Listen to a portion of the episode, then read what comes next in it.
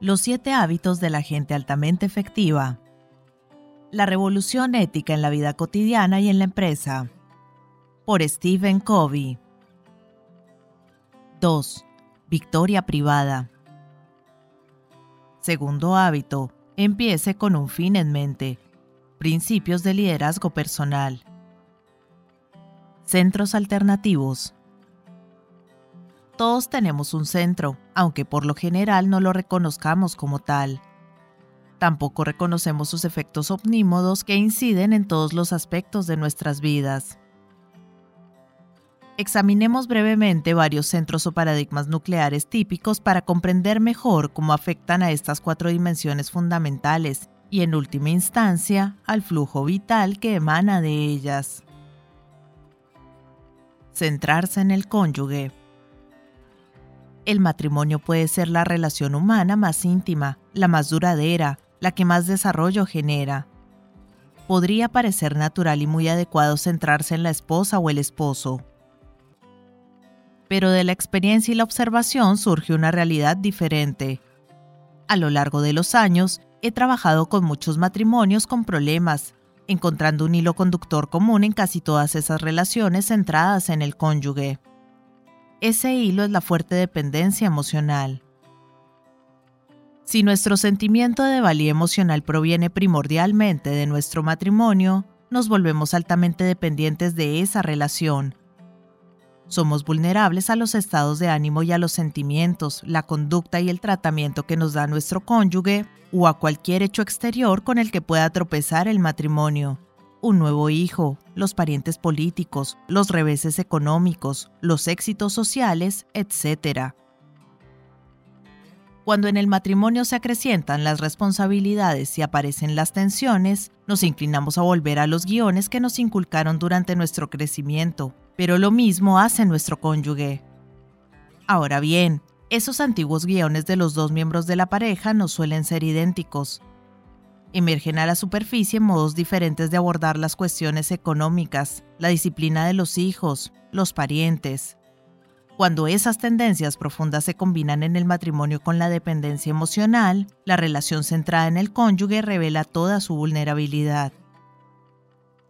Si dependemos de la persona con la que estamos en conflicto, necesidad y conflicto quedan unidos.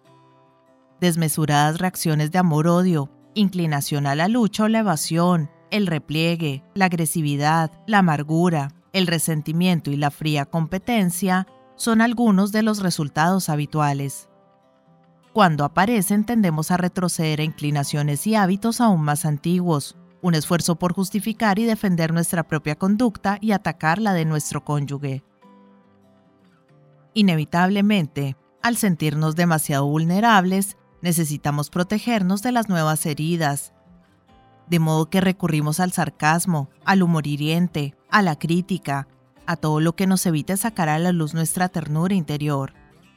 Cada parte tiende a esperar que la otra tome la iniciativa en el amor, solo para sentirse defraudada pero también confirmada en la justicia de las acusaciones que hace.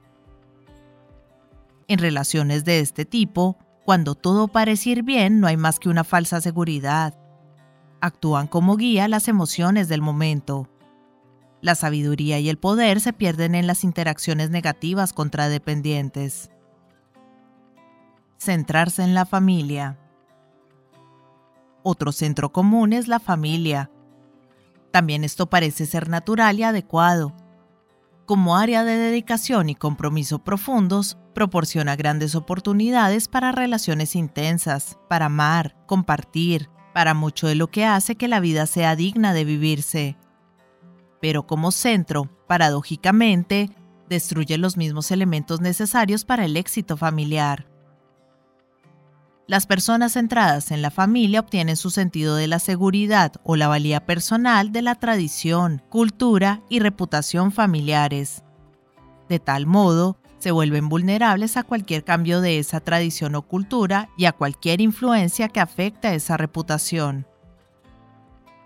Los padres centrados en la familia no tienen la libertad emocional ni el poder de educar a sus hijos pensando en su verdadero bienestar. Si extraen su seguridad de la familia, su necesidad de caer bien a los hijos y de que les admiren, pueden supeditar el compromiso a largo plazo con el crecimiento y el desarrollo de los hijos. O tal vez se centren en la conducta adecuada y correcta del momento. Toda conducta que consideren impropia amenazará su seguridad. Se trastornan, guiados por emociones circunstanciales, y reaccionan espontáneamente a las preocupaciones inmediatas, sin pensar en el crecimiento y el desarrollo a largo plazo de los jóvenes. Tal vez griten o vociferen. Puede que se excedan, imponiendo castigos como consecuencia de su mal genio. Tienden a condicionar el amor a sus hijos, con lo cual los hacen emocionalmente dependientes o contradependientes y rebeldes.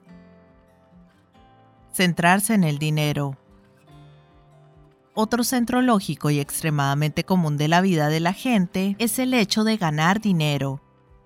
La seguridad económica es fundamental para las oportunidades de alcanzar logros importantes en cualquier otra dimensión.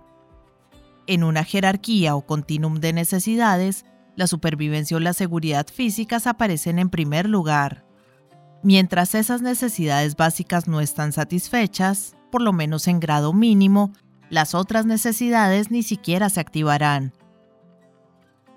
La mayoría de nosotros tenemos preocupaciones económicas, Muchas fuerzas de la cultura global pueden actuar y actúan sobre nuestra situación económica, causando o amenazando con causar el desgarro de experimentar una preocupación e inquietud que no siempre emergen a la conciencia. A veces se dan razones aparentemente nobles para justificar la avidez de ganar dinero, como por ejemplo el deseo de cuidar de la propia familia. Y esas razones son importantes, pero cuando uno se centra únicamente en acumular dinero, anula sus propios esfuerzos. Consideremos de nuevo los cuatro factores que sustentan la vida, seguridad, guía, sabiduría y poder. Supongamos que baso gran parte de mi seguridad en mi empleo, mis ingresos o mi patrimonio. Puesto que son muchos los factores que afectan a esas bases económicas, me siento ansioso y molesto, autoprotector y a la defensiva, cuando mi sentido del mérito personal proviene de mi patrimonio, soy vulnerable a todo lo que pueda afectar a ese patrimonio. Pero el dinero y el trabajo por sí solos no proporcionan sabiduría ni guía, y solo un grado limitado de poder y seguridad. Bastará una crisis en mi vida o en la vida de un ser querido para hacerme comprender las limitaciones de centrarse en el dinero. Las personas centradas en el dinero suelen dejar a un lado a la familia y a otras prioridades, dando por sentado que todos comprenderán que los requerimientos económicos ocupan el primer lugar.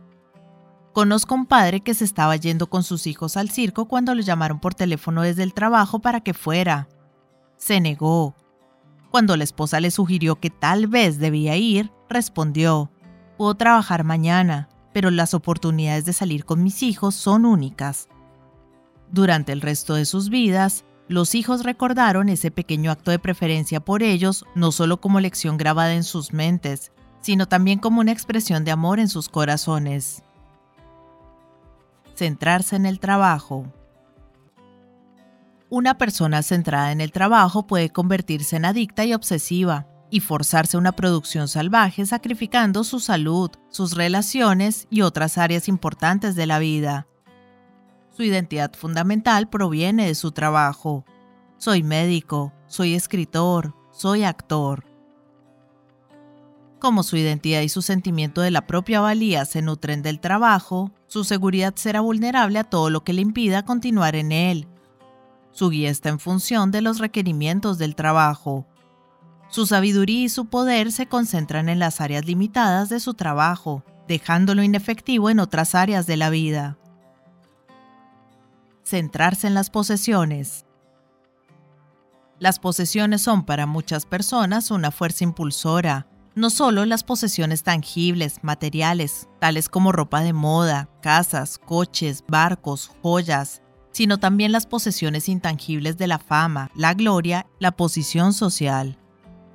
La mayoría de nosotros tenemos conciencia, por propia experiencia, de lo poco satisfactorio que es ese centro, simplemente porque puede desvanecerse rápidamente y sufrir la influencia de innumerables fuerzas. Si mi sentido de la seguridad reside en mi reputación o en las cosas que poseo, correré constantemente el riesgo y sufriré la amenaza de perder esos bienes, de que me los roben o se devalúen. Ante alguien de mayor patrimonio, fama o estatus, me sentiré inferior. Ante alguien de patrimonio, fama o estatus menores, me sentiré superior. El sentido de mi propia valía fluctúa constantemente. Carezco de todo sentido de la constancia, de la autoconfianza o de la personalidad. Constantemente trato de proteger y asegurar mis bienes, propiedades, seguridades, mi posición o mi reputación. Todos hemos tenido noticias de personas que se han suicidado después de perder su fortuna en la bolsa o su fama en un revés político. Centrarse en el placer. Otro centro común estrechamente asociado con las posesiones es el de la diversión y el placer. En nuestro mundo, la gratificación instantánea es algo muy publicitado y que está a nuestro alcance. La televisión y el cine son influencias importantes que acrecientan las expectativas de la gente. Presentan de modo gráfico lo que otras personas tienen y pueden hacer mientras viven una vida fácil y divertida. Se describe gráficamente el esplendor de los estilos de vida centrados en el placer, es cierto, pero los resultados naturales de esos estilos de vida, los efectos en el interior de la persona, en la productividad y en las relaciones, casi nunca se presentan con fidelidad. El placer inocente en grado moderado relaja el cuerpo y la mente y promueve las relaciones familiares y de otro tipo. Pero el placer por sí mismo no ofrece ninguna satisfacción profunda o duradera, ni ningún sentido de realización. La persona centrada en el placer que siempre acaba aburriéndose con cada uno de los sucesivos niveles de diversión, constantemente reclama más y más. De modo que el nuevo placer tiene que ser mayor y mejor, más excitante, con una cima más alta. Una persona en ese estado se vuelve casi enteramente narcisista e interpreta toda su vida en los términos del placer que le proporciona aquí y ahora demasiadas vacaciones que son demasiado largas, demasiado cine, demasiada televisión, demasiado tiempo invertido en los juegos electrónicos, demasiado ocio indisciplinado en el cual el individuo elige continuamente el camino del menor esfuerzo, son cosas que erosionan gradualmente una vida. De ese modo, las capacidades de la persona permanecen adormecidas, el talento no se desarrolla, la mente y el espíritu se aletargan, y el corazón sufre insatisfecho. ¿Dónde están la seguridad, la guía, la sabiduría y el poder? En el extremo inferior del continuum, en el placer de un instante fugitivo. Malcolm Muggeridge ha escrito A 20th Century Testimony. Cuando recuerdo mi vida, cosa que a veces hago, lo que me sorprende con más fuerza es que lo que en su momento parecía significativo y seductor, ahora parece sumamente fútil y absurdo. Por ejemplo, el éxito en sus diversas formas, el ser conocido y elogiado, los placeres ostensibles como el ganar dinero o seducir mujeres o viajar, moviéndose por el mundo de aquí para allá y de arriba abajo como Satán, explicando y experimentando todo lo que la Feria de las Vanidades tiene para ofrecer. Vistos retrospectivamente, todos estos ejercicios de autosatisfacción parecen pura fantasía, lo que Pascal llamaba lamer la tierra. Centrarse en amigos o enemigos. En particular los jóvenes, pero no solo ellos, tienden a centrarse en los amigos. La aceptación y la pertenencia a un grupo de iguales pueden tener una importancia casi suprema. El espejo social, distorsionado y cambiante, pasa a ser la fuente de los cuatro factores que sustentan la vida, creándose entonces un alto grado de dependencia respecto de los fluctuantes estados de ánimo, sentimientos, actitudes y conductas de otros.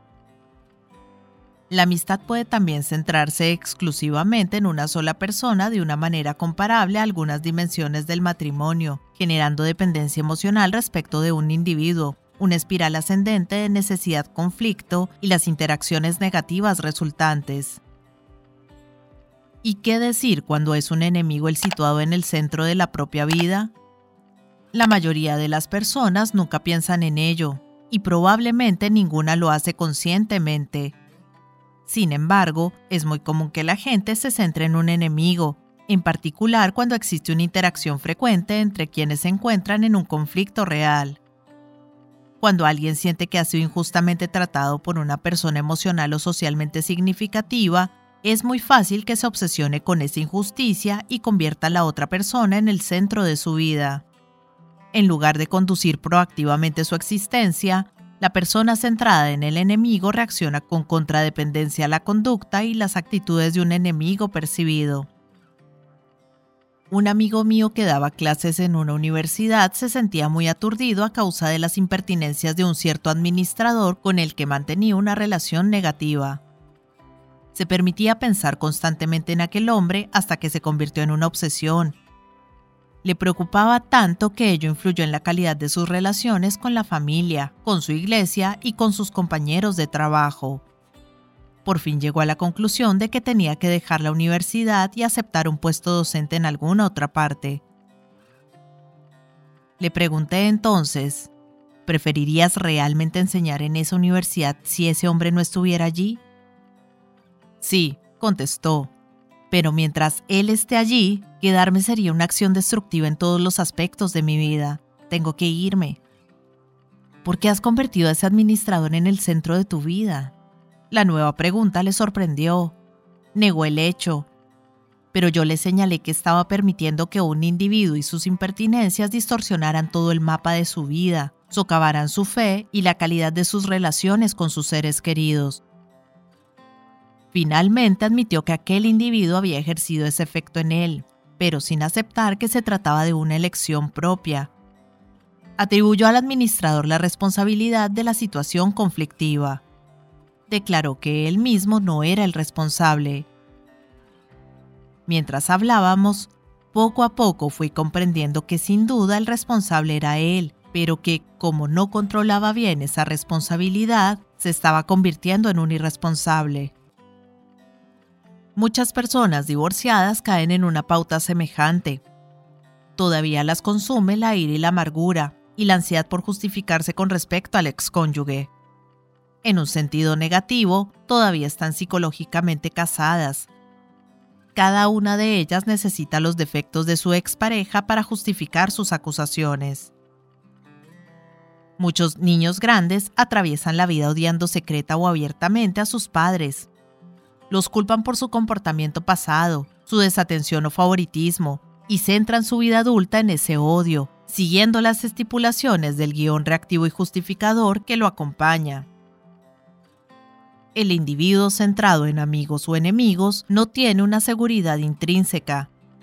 Su sentimiento de los propios méritos es volátil, está en función de los estados emocionales o de la conducta de otras personas. La guía proviene del modo en que percibe que responderán los otros, y la sabiduría está limitada por la óptica social o por una paranoia centrada en el enemigo. El individuo no tiene ningún poder. Otras personas manejan los hilos. Centrarse en la iglesia.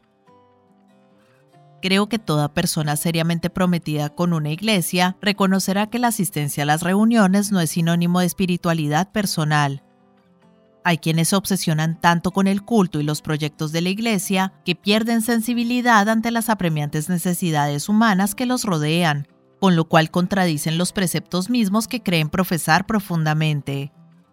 Otros acuden a la Iglesia con menos frecuencia o no van en absoluto, pero sus actitudes y conducta reflejan una concentración más genuina en los principios básicos de la ética judeo-cristiana He participado durante toda mi vida en grupos de servicios comunitarios y relacionados con iglesias, y sé que acudir a la iglesia no necesariamente significa que se vivan los principios que se enseñan en esas reuniones. Se puede ser miembro activo de una iglesia, pero inactivo en la práctica de su evangelio. En la vida centrada en la iglesia, la imagen o la apariencia pueden pasar a ser la consideración dominante en la persona, lo cual conduce a una hipótesis que socava la seguridad personal y el merecimiento intrínseco.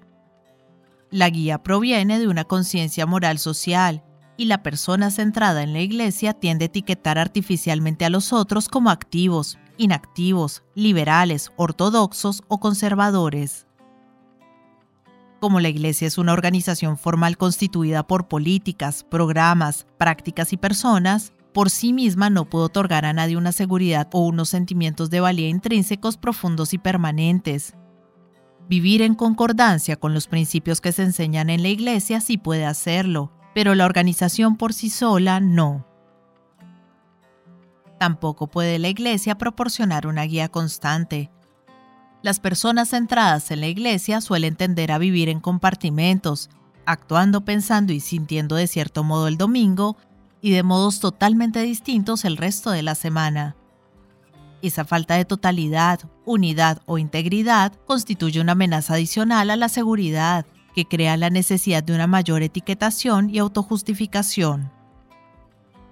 Cuando se ve la iglesia como un fin y no como un medio, quedan minados la sabiduría y el sentido del equilibrio.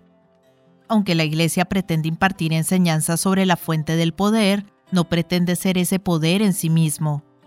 Sostiene que es un vehículo a través del cual el poder divino puede canalizarse en la naturaleza del hombre. Centrarse en uno mismo. Tal vez el centro más común en nuestros días sea la propia persona. La forma más obvia es el egoísmo, aunque viola los valores declarados de la mayoría de nosotros pero si consideramos estrechamente muchos de los enfoques populares del desarrollo y la autorrealización, a menudo encontramos en su núcleo la concentración en uno mismo. En el limitado centro de uno mismo hay poca seguridad, guía, sabiduría o poder. Lo mismo que el mar muerto en Palestina, acepta pero nunca da. Estanca. Por otro lado, si se presta atención al desarrollo del propio ser dentro de la perspectiva más amplia del perfeccionamiento de la capacidad para servir, producir y realizar contribuciones de modo significativo, entonces se establece un contexto para el fortalecimiento espectacular de los cuatro factores que sustentan la vida. Estos son algunos de los centros más comunes a partir de los cuales la gente enfoca la vida. Suele ser mucho más fácil reconocer el centro en la vida de otro que verlo en la propia el lector probablemente conozca a alguien para quien lo más importante sea ganar dinero.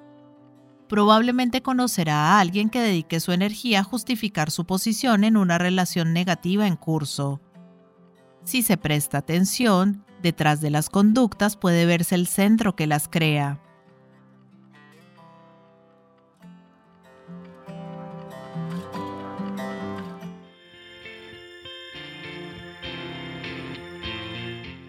Hola gente, ¿cómo están? Mi nombre es Carolina, yo soy la voz de audiolibros Leyendo Juntos. Este es un hermoso proyecto que pretende poner un poco de buena vibra y felicidad allá afuera, acompañando a las personas en su cotidiano con diferentes tipos de lectura, desde aventura, suspenso, terror, cuentos para niños, autoayuda, meditaciones, en fin, lo que se les ocurra. Espero que hayan disfrutado del audio, para mí es todo un honor que compartan su precioso tiempo conmigo y ya saben, abajo del audio siempre está la famosa y mágica cajita de descripción donde pueden encontrar cosas tan fascinantes como mis redes sociales. Si quieren comunicarse conmigo, si quieren dejarme un mensaje, si quieren preguntarme algo, sugerirme algo o si no les gustó y simplemente quieren quejarse, siéntanse libres de ir y expresarme todo lo que crean necesario. Pero si realmente les gustó el audio y me quieren apoyar, pueden pasarse por YouTube y seguirme y darle un me gusta a todo lo que disfruten. Ya si les caí súper bien, pueden dar una vueltica por Patreon, donde me pueden ayudar como las personas de apoyo y las personas incondicionales que por el valor de uno o dos cafecitos al mes me están apoyando un montón y me ayudan a seguir adelante. Y si vives en Argentina, te dejo los vínculos de Mercado Pago y de Cafecito. Por ahí también me puedes ayudar, si quieres. Quiero agradecerles el haber llegado hasta este momento del audio y espero que nos veamos pronto para pasar el rato leyendo juntos. Muchas gracias. Chao.